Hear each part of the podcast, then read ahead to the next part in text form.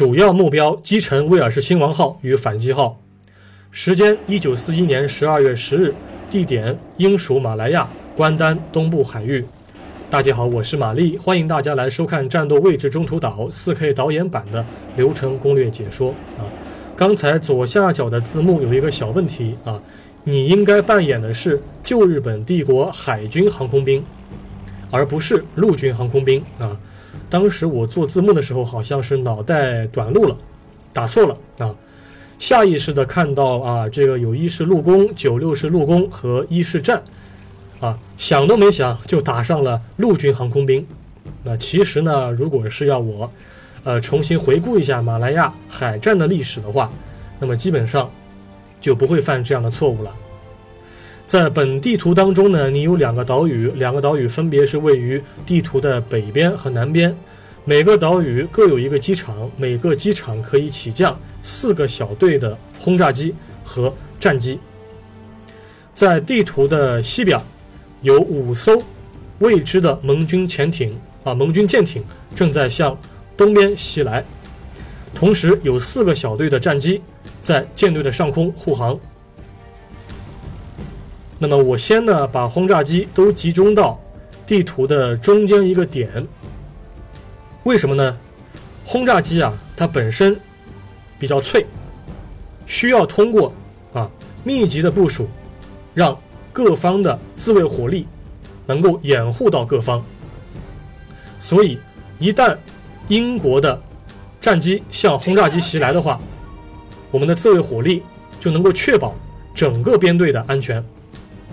啊，当然，我们也有两个伊式战的战机编队，他们也能够解决部分的敌方的水牛战机。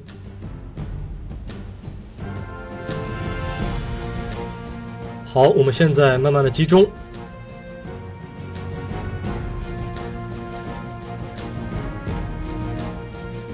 在视距内，我们已经看到了敌方有一艘航空母舰，位于舰队的正中央。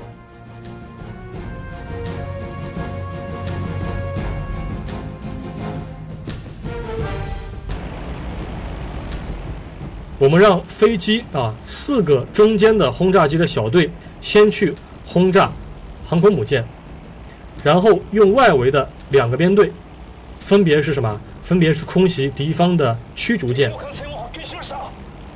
那么英军的编队当中有五艘战舰，分别是两艘驱逐舰——伊莱克特拉号和吸血鬼号，中间是航空母舰赫尔墨斯号。或者被翻译为“竞技神号”。我们先要处理中间这艘航母，另外两艘战舰是威尔士亲王号与反击号。啊，看一下友军，哦，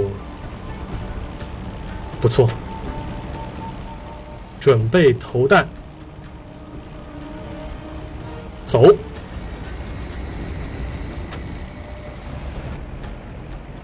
不论遇到任何情况，先把中间这一艘航母干沉。如果航母不干沉的情况下的话，敌方的战机一旦被击落，他们会及时的补充。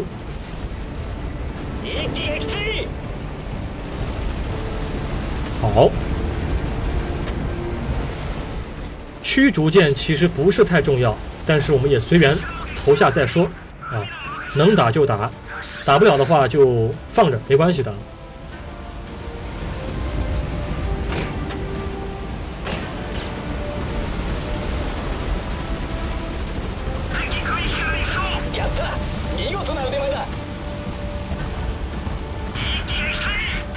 好的，我们已经看到有一艘敌方的驱逐舰和航空母舰已经被我方干沉了啊，然后另外一艘驱逐舰正在与两艘战舰改变编队的阵型。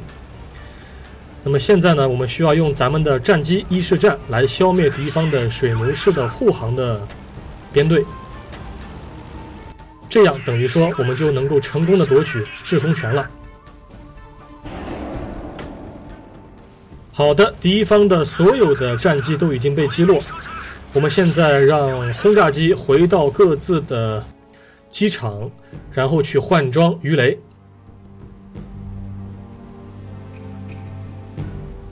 目前只剩下三艘舰艇啊。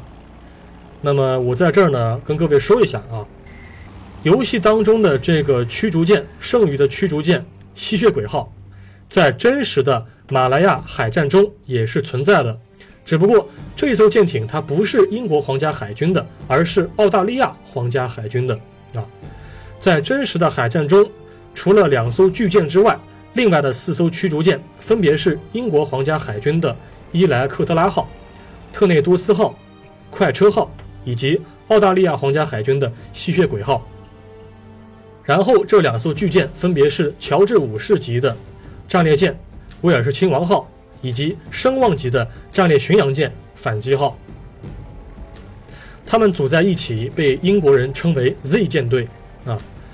本来是这样的，因为日本在东南亚扩张，那么英国呢，丘吉尔呢就，啊，因为丘吉尔他本人喜欢干涉海军事务，就向全世界宣布我要派一个舰队到新加坡这边驻军，然后来威慑日本。那么这个舰队，它原先海军部是准备了三艘舰艇：威尔士亲王号战列舰、反击号战列巡洋舰，还有另外一艘光辉级的航空母舰。布挠号，结果呢？布挠号在中美洲加勒比海附近，它出现了问题，这个触礁了，所以说一时半会儿赶不过来。那么最后到达新加坡这边的只有两艘巨舰，反击号和威尔士亲王号。这是历史的情况啊。我们现在呢开始准备进行第二波打击。在第二波打击当中，尽量我们还是使用伊式陆攻啊，搭载这个空射的鱼雷。历史上真实的历史上参与作战的是日本海军航空兵。详细说来，是第十一航空舰队下辖的三个航空队：陆屋、美幌以及圆山。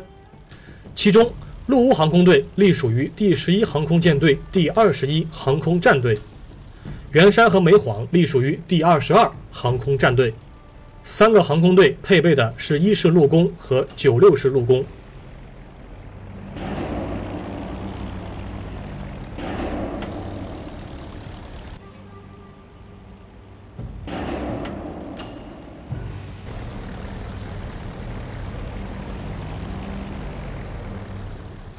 这一关比较麻烦的是什么呢？就是这两艘舰啊，其实它的防空能力并不弱。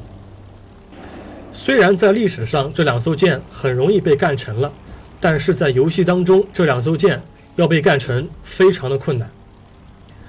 你一定要精细的控制每一架战机，每个小队当中的每一架战机，他们这个投放鱼雷的这个时间。因为在游戏当中，九六式陆攻它的飞行速度是比一式陆攻要慢很多的。而这两个都是双引擎的水平轰炸机，基本上呃很容易被敌方的防空火力给干下来，本身也是很脆的。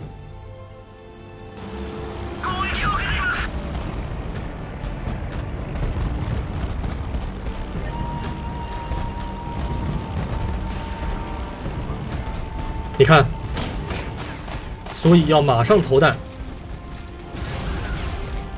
一个编队中长机被击落之后，马上要控制其他的僚机进行投弹，要不然的话，游戏它是，如果是让 AI 自己投弹的话，它基本上是不会投弹，就是到不了那个投放的距离就会被击落，啊，这个是比较麻烦的。尽量是让多个编队在一起同时投弹，这样的话它基本上很难躲。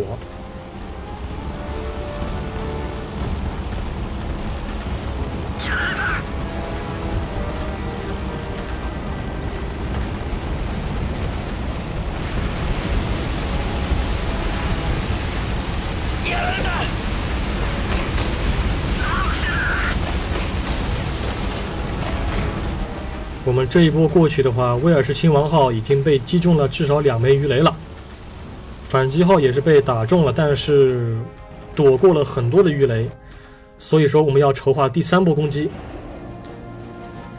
呃，在游戏当中尽可能的啊，在前面几波当中把所有的一式陆攻全部用掉，因为一式陆攻它本身的速度比较快，九六式陆攻的话，它本身速度没那么快，很容易被干下来。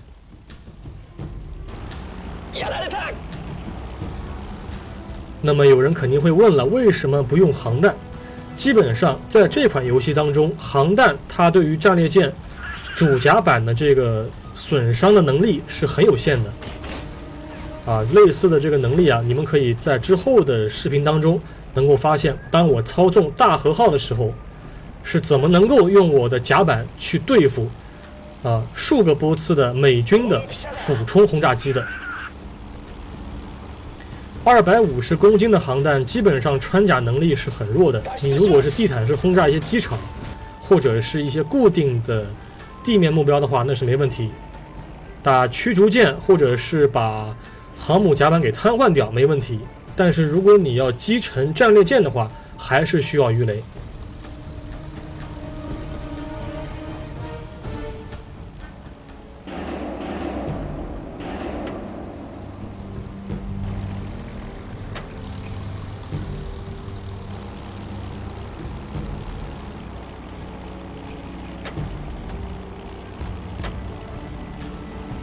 这个游戏中，如果这两艘英国的巨舰成功的向东逃窜的话，那么系统就判定为你的任务失败了。所以速度，速度是关键，精准的控制也是关键，包括你的投弹时机啊，这个水平都是关键。我们现在用南方的轰炸机前去空袭威尔士亲王号，它现在已经冒烟了啊，请大家注意一点哈。在这个编队当中，如果战列巡洋舰反击号它它它停止保持舰队阵型的话，它的速度向东逃窜速度是要比战列舰威尔士亲王号要快的，毕竟它是一个战列巡洋舰，所以说你的优先级要重新选择。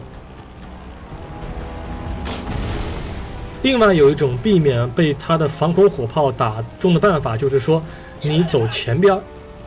你走前边也是一个办法。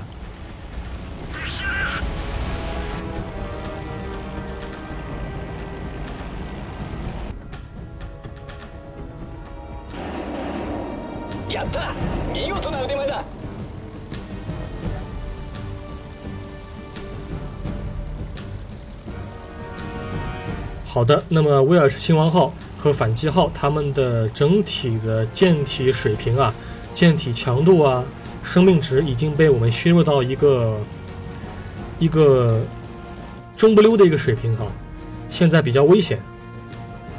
我们用谨慎的、谨慎的那个所有的轰炸机，所有的一式陆攻派出去，并且要让九六式陆攻啊填补上来了。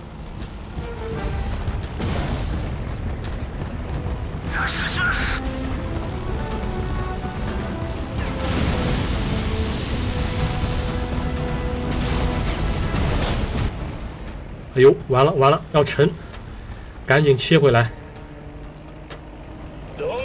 最麻烦的就是说，你当你要控制这个小队的时候啊，他正好在俯冲，你如果反应慢一点，这个编队就完了，蛟龙入水，啊，完蛋了。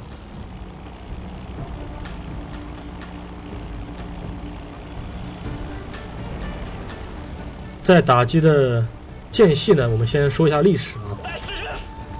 英国皇家海军的 Z 舰队当时是没有任何的空中掩护的。赫尔墨斯号竞技神号航空母舰当时并没有随编队出发，好像是在科伦坡还是在廷可马里一带活动。当时的水牛式战机并不是从航空母舰上起飞的，而是起飞自马来半岛关丹附近的机场。因为当时指挥舰队的是海军上将汤姆·菲利普斯，他呢其实是为了躲避日方战舰的这个围剿，在出发的时候呢，让无线电静默了，结果就失去了他和地面上呃联络官的一个联系。当时的联络官亚瑟·帕利瑟尔海军少将，他是充当了英国皇家海军和空军的联络官。没有他联络的话，飞机就不知道什么时候到什么地方上空进行这个掩护作战。那么当飞机最后到达上空的时候呢，这两艘巨舰都已经沉没了，完了。啊，所以说啊，马来亚海战，它其实标志了啊这个一个人类海战史的一个什么结束，巨舰时代正式结束了。珍珠港呢，它是毕竟是空中目标打地面的海上的这个静止目标，它能不能标志着一个时代结束呢？不清楚。但是马来亚海战确实是机动目标打机动目标，啊。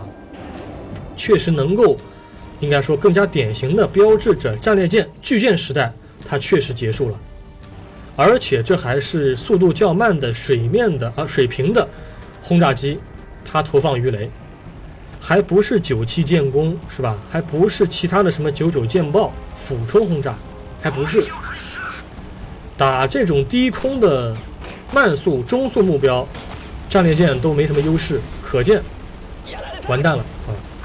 英国皇家海军确实在整个远东地区丧失了优势。啊，其实说英国皇家海军自这个殖民史以来啊，十九世纪应该是顶峰了。十九世纪是顶峰了，缅甸、印度、马来半岛，对吧？那么二战的时候呢，确实是一开始就被日本人揍得很惨很惨。好，威尔士亲王号还有一点点血，还有一丁点血，我们还有一丁点的水平轰炸机，那么尽量省着用。两艘巨舰都差不多了，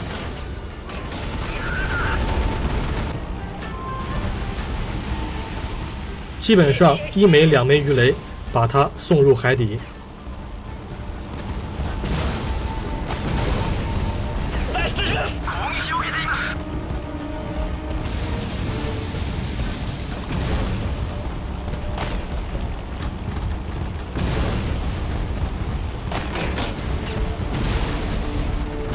差一点，没事再来。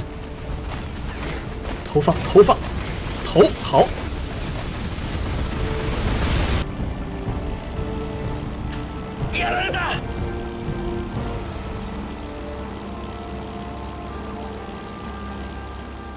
还差一点。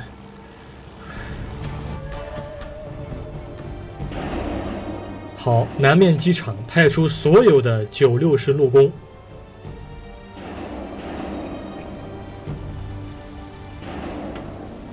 最后一波打击，当然我是推荐啊，呃，我当时录的时候呢是没有管驱逐舰，呃，最好管一下驱逐舰，减少防空的这个压力。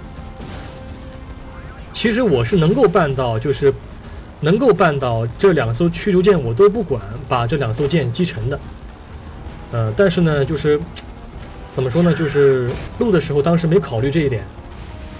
应该是把两艘舰全部击沉之后，再管这两艘巨舰，会好看一点。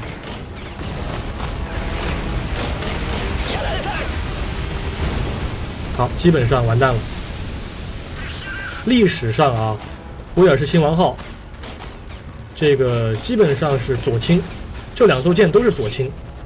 威尔士亲王号当时左倾了十几度之后，基本上自己侧舷的这个五点二五英寸的这个。防空炮就没用了，就没用了，基本上没用了。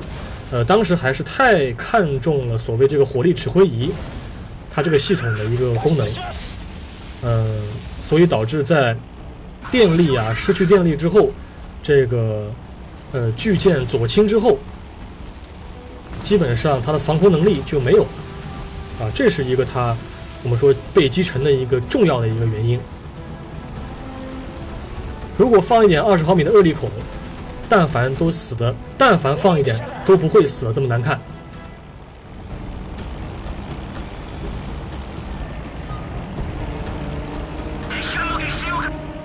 任务成功，你成功击沉了盟军的主力舰艇。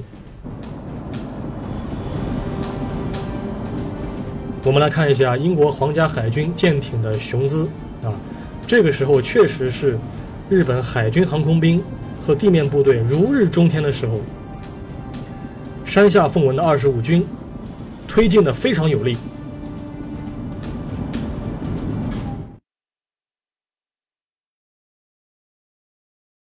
感谢各位的收看，我们下一期再会。